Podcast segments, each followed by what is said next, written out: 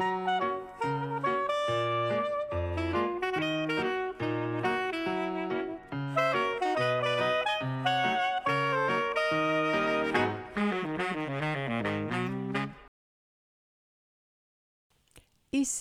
Psychobalado, un podcast pour être à la fine pointe en psychologie et en communication interpersonnelle avec les psychologues Yves Dalpé et Joanne Côté.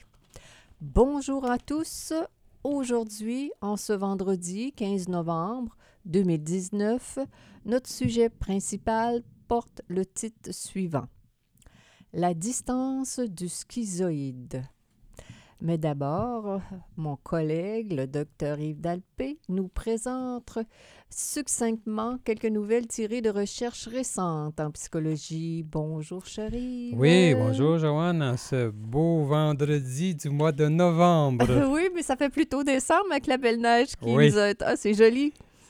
Alors, première recherche, L'importance des repas familiaux. Oui, ça, j'ai euh, déjà vu ça ailleurs, mais là, euh, j'ai trouvé intéressant un article sur cette question-là qui est mm-hmm. publié dans Monitor on Psychology du mois d'octobre 2019. Mm-hmm.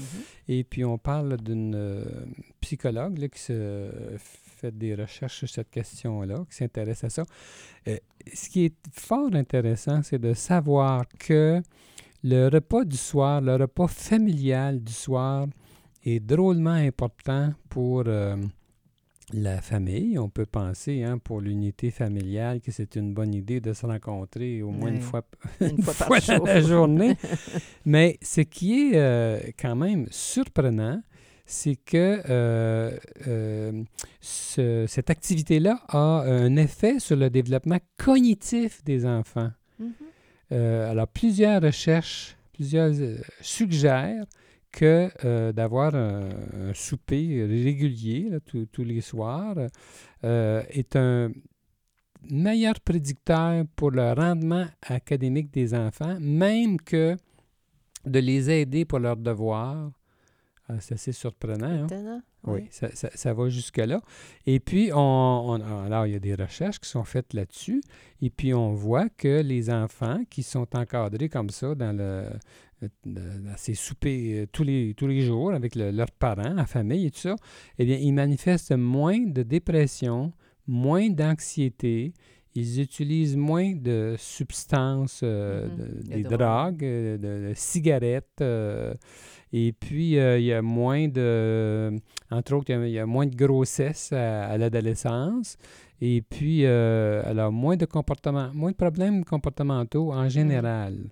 Alors, c'est assez incroyable. Puis, on a vu que euh, même dans une recherche précise, là, mm-hmm. on, on, a vu qu'il y avait la moitié moins chez ces enfants-là qui bénéficiaient de cette activité-là avec leurs parents la moitié moins de dépression et puis, ou encore de, de, violence. Euh, mm-hmm. Tout ce qui est trouble, hein? tout ce qui peut oui, Puis, induire des problèmes. Puis les enfants étaient évidemment étaient plus connectés avec leurs parents. c'est ça. Et puis, alors, le, secret dans cette affaire-là, c'est entendu que c'est pas la nourriture. Hein? c'est pas le menu. non.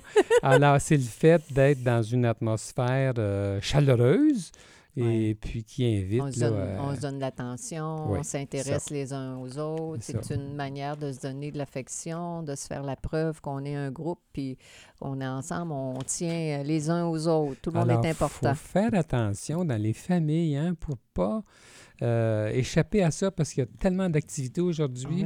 euh, Des fois, on hein. dirait que les parents sont plus intéressés. Bien, ils sont plus intéressés. Ils veulent bien faire, mais euh, à cette heure-là, au lieu d'être en train de prendre un beau souper, ils sont peut-être en train de faire du taxi pour un des enfants, pour aller l'amener ici et là, ainsi de suite. en tout cas, tellement, il y a tellement d'activités qui, nous qui nous empêchent de, disons de... Mais c'est de faire, c'est comme toujours, hein, c'est de faire la part des choses, d'avoir un équilibre. On peut avoir droit à, vivre des activités, mais ce, à quoi tu fais référence, c'est qu'il y en a qui sont plutôt hyperactifs euh, ben, d'activité, puis ben, euh, ça n'arrête pas. Ce que je dis, c'est, Joanne, c'est que ça vaut la peine de respecter ce temps sacré du de repas. La journée on peut faire toutes sortes d'activités à d'autres heures, mais ne pas sacrifier, en Mhm. sachant que c'est important, Ouais. s'organiser pour que ce- ça arrive Ouais. à chaque soir, à telle heure, on se rencontre, toute la famille, ouais. les enfants, dès leur jeune âge, puis que ça, ça, ça, ça se, ça dure longtemps. Excellent. Alors, on a bien compris. La deuxième euh, recherche, les enfants inattentifs à la maternelle gagnent moins d'argent. Euh, oui, à la maternelle, c'est peut-être plus euh, euh, avant la maternelle, là, À la à la garderie. c'est une recherche qui a été publiée dans JAMA Psychiatry. Et puis, ça a été fait au Québec, cette recherche-là, Bon, sur bravo. 2850 enfants entre 5 et 6 ans. Ben, 5 et 6 ans, ouais. C'est plus la maternelle Ouais. et la première année, en fait. là. Et puis, j'ai trouvé ça surprenant quand même. On s'est rendu compte que les enfants qui étaient inattentifs à cet âge-là à l'école et puis qui avaient aussi tendance à être agressifs, ben, selon leur, selon leur, euh, euh, selon leur, euh, voyons, le, le- Tu veux dire quelque chose? Je peux Oui, pas savoir que qu'est-ce que tu pas veux bout dire. le je- traduire en bon. C'est parce que je lis en anglais, là, puis j'essaie de traduire rapidement en français. Euh, selon le, leur impôt, selon le, le montant qu'ils déclarent à l'impôt, pour le ça. revenu annuel, annuels. on, on a pu, les, chercheurs ont pu, euh, avoir accès à ça, puis Mhm. euh, 28 à 30 ans plus tard, Mhm. donc, on a réalisé que ces enfants-là, inattentifs, à, Ah, 5-6 c'est ans. Ben, ils gagnaient moins d'argent que les autres. Parce que pour eux autres, ça n'a pas, ça a pas d'importance, peut-être, le revenu annuel. Ils ne mettent Non, pas d'attention Je là-dessus. pense que c'est parce qu'ils ne sont pas à leur affaire autant que les autres. Je pense que ce que ça signifie, c'est que euh, déjà à cet âge-là, euh, avoir de la difficulté à se concentrer Ouais. puis avoir à son affaire, ça a des répercussions Si c'est pas corrigé, oui, c'est sûr. Alors, dernière recherche, la précision dans l'identification des, émo- des émotions, dis-je, éloigne la dépression. Oui. Alors, une autre recherche qui était faite, euh, celle-là, aux États-Unis, qui été publiée dans la revue Émotion, Emotion, sur 193 adolescents.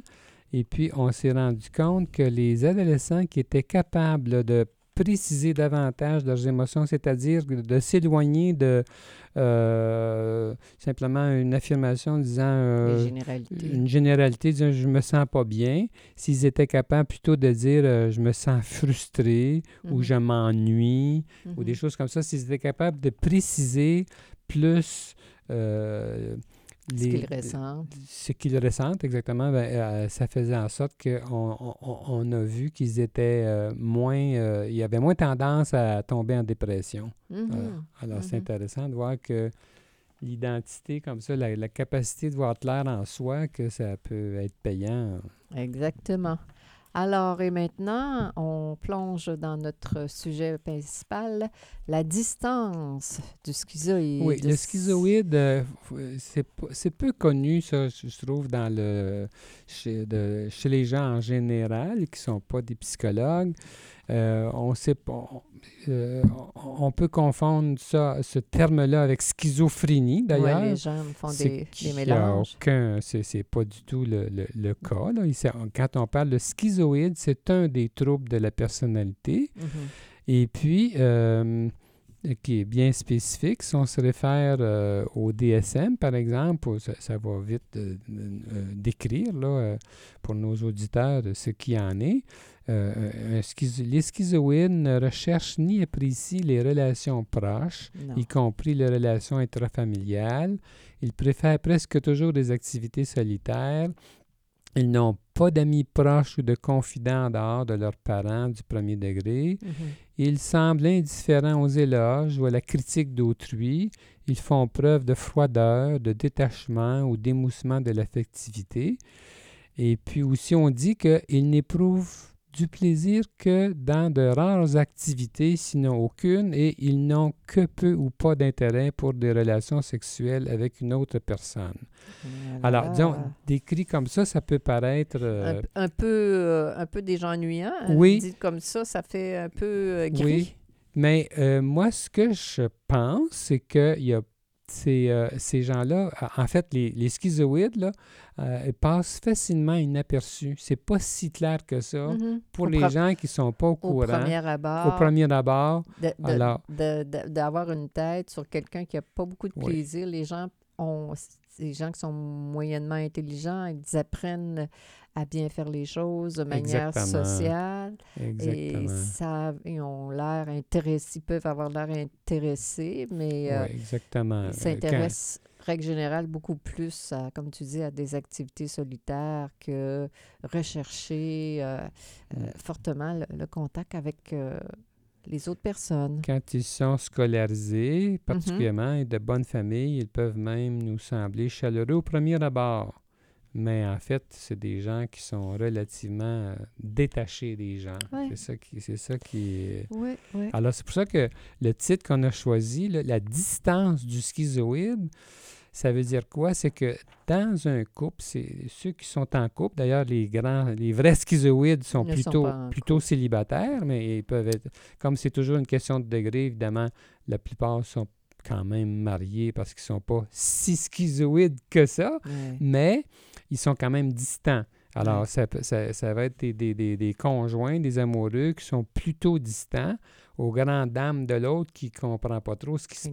passe. L'autre peuvent se sentir, euh, l'époux ou l'épouse peut se sentir euh, rejeté parce que c'est comme le, le plaisir avec l'autre, et surtout le plaisir sexuel, euh, c'est, et comme le titre le dit, la distance, ils aiment, ils recherchent pas euh, euh, fortement le, le contact physique avec Ah, l'autre, s'ils malheureusement. gardent une distance déconcertante. euh, alors, euh, mais euh, c'est assez souvent, on va retrouver euh, un schizoïde avec une personne qui est beaucoup plus chaleureuse, Oui, qui peut avoir un trouble de personnalité à l'inverse, par exemple, comme euh, une histrionique ou une borderline. On voit ça assez souvent. qui, elle, a beaucoup d'émotions et euh, le contact avec euh, l'autre peut euh, induire au début, surtout, ça, ça va calmer parce que la personne qui est surtout, on pourrait dire comme solitaire, rationnelle, qui aime les logiques, règle générale, oui. euh, ben, ça va rassurer la personne qui déborde facilement dans ses émotions. oui. Elle, elle l'a choisi justement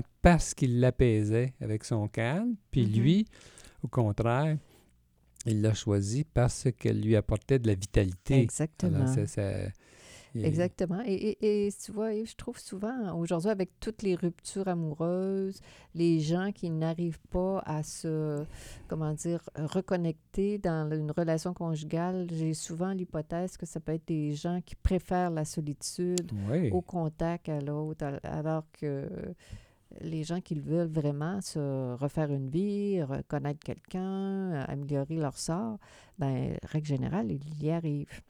oui. Mm. Alors, euh, euh, aussi, ce qui est intéressant de, de savoir, c'est que la personne qui est avec un schizoïde peut, si elle manque un peu de- d'estime de, soi, peut s'imaginer Ouais. que la position de retrait de cet homme-là, mettons, n'est pas due à ce... Elle peut s'imaginer que c'est dû à elle pa- parce que- suis pas parce qu'elle n'est pas assez C'est pas intéressante. assez intéressante, Mais il m'aime ça. pas, euh, etc. Elle va s'auto-déprécier, elle va imaginer euh, l'hypothèse la pire, soit qu'il l'aime pas, mais ça veut pas dire que la personne ne l'aime pas. Là, on, on dit l'homme schizoïde puis la femme borderline, Ouais. mais ça peut être l'inverse. là, hein. Exactement. C'est- on s'exprime comme ça pour euh, euh, faciliter le- le- les, La discussion. la discussion, là, mais euh, c'est pas nécessairement une question de, de genre. Exactement. Oui. Alors, puis j'ai j'ai déjà vu, c'est la même chose dans les relations parentales. Ça m'est arrivé une fois. Je me souviens d'avoir eu une cliente, en- particulièrement, euh, je- à qui je pense, à- qui euh, avait un père euh, Distant. très distant, schizoïde, d'après moi, d'après tout ce qu'elle racontait. Et puis, elle était dans la vingtaine et, et puis elle était... elle- Elle avait encore l'impre- elle avait encore l'impression que Mhm. c'est comme si elle avait mérité l'indifférence de son père. C'est comme si elle n'était pas, euh, n'avait la pas, pas été à la hauteur, elle était encore en colère contre lui, puis contre tous les hommes. Et c'est en thérapie qu'on avait pu identifier cette affaire-là. Ça l'avait beaucoup aidé. C'était pas elle, c'était, c'était son père. Puis c'était pas tous les hommes, c'était son père schizoïde qui était la cause de, de, de son, euh, Son, de son son mal- malheur. Pauvre elle qui s'était sentie euh, délaissée comme ça euh, toute son enfance. Exactement. Et là là. Et là là. Alors, la, conjointe d'un schizoïde rigide, mettons, un vrai, ben, elle doit découvrir que cet homme-là ne peut aussi, il y a un, autre aspect, euh, elle doit découvrir que cet homme ne peut ressentir, euh, aimer, jouir, pleurer comme les autres autant, là, puis qu'il est plus euh, spectateur de lui-même. Ça fait partie, ça, de... La manière dont il est fait. Oui, c'est ça. Fait que... les hommes n'éprouvent pas, des- ne ressentent pas d'émotions, des choses comme ça. euh, Oui. c'est pas tous les hommes. Quand j'entends ça dans mon bureau, ça me fait tout le temps un petit peu sourciller. Je me dis, mon doux, non, non, il y a des hommes qui, qui sont près de leurs émotions. Ah, ben, c'est ça, moi, ça, pas- ça me choque des fois quand j'entends cette distinction-là. Les hommes parlent pas, sont, font froid, euh, Ah, à l'inverse des femmes. C'est pas une que. Non, on, ça- on- est bien placé pour le savoir. Ben, c'est on, sûr, on on, les voit. passe nos journées avec les, les Euh, personnes à, à Alors, on interagir. voit les gens. Et puis, euh, donc, euh, c'est pas ça, là. Mais euh, ce qui est intéressant de savoir aussi, si on va un petit peu plus loin dans la dynamique euh, de, de la compréhension du schizoïde, c'est que cette personne-là va percevoir l'amour comme létal. C'est très, très, très menaçant. très menaçant, c'est que c'est dangereux pour lui.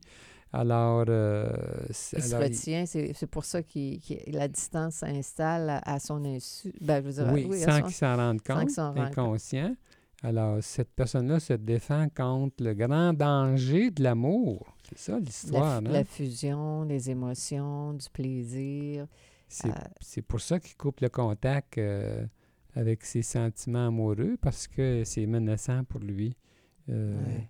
Alors, il- la- la- la- c'est- sa solution, c'est le retrait. C'est le qu'il a retrait, peur des mais- émotions. mais s'il y a sont trop, trop- pardon, et s'il y a trop de retrait, le, le risque derrière ça, c'est la dépression. Ça peut amener. Oui, il peut, peut- se retrouver en, en solitaire, tellement Tel- seul, seul, que, que- justement.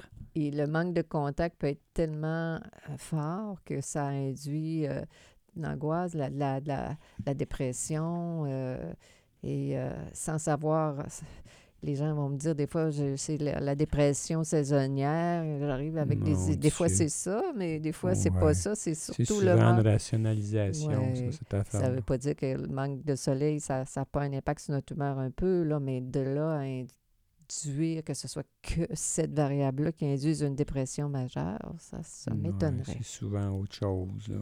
Oui. Alors, puis du côté sexuel, ben on le sait, hein, le- euh, il manque facilement de désir. Et- Alors, ça peut être... euh, Elle- ben, exprimer leur désir, c'est très menaçant parce que ça va dans, le- dans le filon de l'amour, ça va dans le filon du contact, ça va dans le filon du, du grand plaisir à l'autre, se montrer. Alors, c'est, comme Ouais. tu as dit, c'est létal. là. C'est comme si c'est la, une peur incommensurable pour eux. ouais.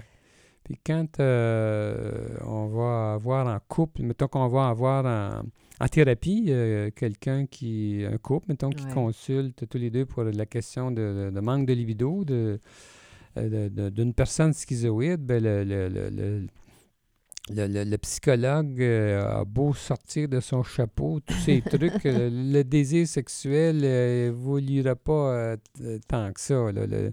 Le, besoin viscéral de distance est trop prononcé. C'est Ouais. pas. euh, c'est ça, Ça, qui ça peut être des, des personnes qui vont avoir euh, tendance, comme on dit, à s'organiser tout seul, même à Ouais. avoir une vie fantasmatique euh, euh, qui leur est propre, là, qui ne partageront pas avec l'autre. C'est plus facile de laisser aller dans, dans le cadre des fantasmes leur sexualité que de d'inviter l'autre à faire l'amour. Exactement. Puis ils peuvent être portés justement à euh, exagérer un petit peu euh, les. euh, Les sites porno. et oui, Ah c'est oui, ça, hein, c'est parce c'est que des grands consommateurs. de sites euh, porno parce qu'ils sont tout seuls, euh, facile. sans contact interpersonnel réel. Mhm. Alors, lui qui, euh, aime, déjà être seul devant son ordinateur, ben, disons que ça... Ça, Ça fait job. c'est- Oui, c'est tentant, là.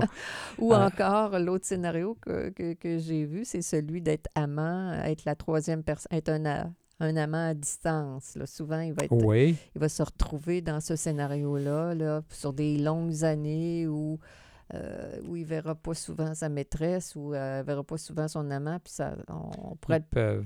Ils vont aimer, mieux vivre dans une autre maison, dans un autre appartement. Des dans fois, des gens, ville. des gens nous disent Ah, ben c'est c'est comme quasiment comme si c'était euh, raffiné ou je sais pas, de nouveau, un nouveau modèle. euh, deux amoureux qui vivent dans deux maisons différentes. euh, Deux villes différentes. deux villes différentes, des fois des pays Des différents. exactement. C'est jamais assez loin. Hein? Eh, alors, euh, exactement. c'est ça, il faut, il faut comprendre qu'il y, a- il y a quelque C'est chose. pas par hasard. pas par hasard, il y a quelque chose en dessous de ça. Ça là. Parle de Oui, d'un besoin de distance, distance, euh, viscérale chez Oui. cette personne-là. oui. Alors, si votre conjoint n'aime pas plus toucher à ses enfants que de vous toucher, s'il est peu loquace, s'il préfère passer ses soirées seul devant son ordinateur, si ses heures de coucher ne concordent jamais avec les vôtres, si son travail est accompli dans la solitude, euh, s'il n'a jamais le goût d'être en société, c'est peut-être parce qu'il est schizoïde. hein. C'est autant de... De, de, Mm. Oui, c'est peut-être quelqu'un qui a un besoin. euh, il aimerait peut-être être autrement, mais il est fait de, Il est de- fait de comme, cette il est fait manière. comme ça. En général, les schizoïdes sont plutôt ternes et ennuyeux, bien que certains soient quand même sympathiques. hein. Ça nous est Oui, déjà arrivé tous les deux d'en avoir des, des- des clients schizoïdes extrêmement attachants par leur sensibilité exquise. Euh, moi, j'ai j'ai déjà été très touché par des schizoïdes qui, avec le temps, qui avaient lié un contact avec moi, qui me parlaient de leur vécu. Et puis, c'est comme si leur extrême sensibilité, toute contenue, se Mhm. laissait échapper au compte-gouttes, Mhm. précieusement, suavement. Euh, ça arrivait lentement avec le temps, puis quand le lien était tissé, puis je trouvais Exact. que c'était des gens très touchants. Euh, alors donc, euh, ça, ça- ça existe, là. C'est, comme, comme si avec ces gens-là, il fallait être particulièrement délicat, on pourrait dire. Oui, Respecter davantage les silences en thérapie. oui. Euh, et et- dans la vie de tous les jours, respecter leurs besoins de, de distance, Oui. on pourrait dire, Oui. sans se sentir rejeté. Oui, mais il faut dire qu'il y a une combinaison qui n'est pas intéressante. C'est quand on a affaire à un narcissique, à un schizoïde qui est en plus narcissique, ça, c'est moins le fun. Là. Alors, ceux qui sont en même temps schizoïdes et narcissiques, ben, ils, sont, ils peuvent être vraiment désagréables. Mhm. Ils se cantonnent silencieusement dans leur position de supériorité méprisante et puis on est mal à l'aise euh, avec eux, à, à leur présence. Là. Mais euh, que- vite, comme ça, chérie, que, quelle euh, stratégie tu donnerais à quelqu'un qui, qui, qui aime plutôt la distance et qui aimerait apprivoiser euh, le contact un, un peu plus? Qu'est-ce que tu lui suggérais? Je te prends par surprise, là, mais euh, Euh, Qu'est-ce que tu suggères? Que, reprends ta question. qu'est-ce que tu suggérais à quelqu'un qui a une nature plutôt distante, comme un schizoïde, s'il est- il veut évoluer? euh, ah, comme- ben, Joanne, c'est ce que je fais avec mes clients qui sont schizoïdes depuis des années. Je les, je les accueille, je les aide à faire des liens entre ce qu'ils peuvent ressentir, entre leurs émotions, euh, euh, les aider à, à se comprendre, euh, les aider à voir qu'ils peuvent être agréables plus qu'ils pensent peut-être. Ouais. établir, en fait, leur faire vivre un lien interpersonnel significatif qui les aide euh, à se sentir moins menacés face à d'autres personnes, face au contact. face au contact. Dans, c'est ça, à dédramatiser un peu tout ce, tout ce que le contact interpersonnel induit comme, comme émotion, les- qui apprivoise les émotions sans... Parce que, c'est ça, la, la- la- la thérapie, c'est une... euh, C'est euh, une école. C'est une relation interpersonnelle significative. Et Ouais. puis, si, si, le, si, au lieu de, si au lieu de se sauver, Mhm. le schizoïde reste en thérapie et se raconte de semaine en semaine, Ouais. ben, il est en train de dépasser ses limites. là. Il est peut-être en train justement d'apprendre que ça, c'était- ça en est une forme d'intimité. Alors que dans l'intimité, il est possible de, de, de survivre, puis de même au contraire, justement, de, de- d'y, euh, D'y trouver son compte. D'y trouver son compte, de, de, de, se sentir mieux, se sentir accueilli, sentir que ça peut être agréable de parler de ce qu'on vit, ainsi de suite. Exactement. Euh, c'est comme une, expérience, j'appelle correctrice, avec, le, avec le contact, là, de se faire la preuve qu'un contact relativement chaleureux entre deux êtres euh, est possible, parce que, règle générale, ça leur prend énorme, énormément d'énergie de vivre des, des, émotions. Hein. Absolument. Ça, et ils n'aiment pas ce, ce type d'expérience-là. Alors que l'intimité conjugale, l'amitié, les relations entre les personnes, ben on, vit de l'intimité, on vit des émotions. Nécessairement. Mm. Euh, c'est menaçant, c'est difficile les relations interpersonnelles. Mm-hmm. Mm-hmm. Alors, euh, disons que eux, ben, on, on, va être obligé de penser à la fin. On, euh, on pourrait en dire beaucoup plus, mais évidemment, ils ne sont pas comme ça par hasard. Alors, ce qu'ils ont déjà, ce qu'ils ont vécu quand ils étaient petits, ainsi de suite. Puis souvent aussi, il y a un aspect génétique. Absolument. La, recherche nous dit. Euh, mais en tout cas, euh, pour, finir. Pour finir, oui, c'est ça. Pour, finir, ce qu'on peut dire, c'est que moi, j'aime aider, mais quand c'est un couple, j'aime aider celui qui n'est pas schizoïde à apprécier cette personne schizoïde-là pour ce pour, ce qu'elle est, dépasser, c'est que la personne dépasse ses inquiétudes, oui, puis apprécie, apprécie son schizo. C'est intéressant ce que tu dis sur la finale, parce que souvent, quand la, la, le, conjoint non schizoïde, euh, comment dire, n'est plus inquiet, il est en mesure de façon plus claire à avoir les, les, les points forts, avoir l'attachement du schizoïde, la, bonté, la, les forces chez cet être-là qui est un, tu as raison. La, ben, l'amener, justement, c'est intéressant de finir comme ça. c'est que si, le, si le, le, conjoint, l'amoureux, amoureuse du, schizoïde le voit avec des yeux plus aimants, euh, avec sa nature, puis découvre qu'il l'aime quand même, même s'il est distant, ça, ça, peut être apaisant. Puis Exactement, c'est rassurant.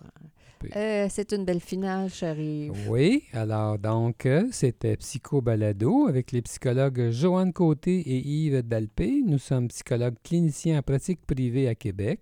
Pour plus d'informations sur qui nous sommes, sur nos livres, nos services et nos podcasts, consultez notre site web www.dalpécôté.com. Euh, bonne semaine à tous nos auditeurs. Euh, on pourrait dire, de par le monde entier, puisqu'on sait qu'on été écouté un peu partout, ce qui nous fait grand plaisir. À, bientôt.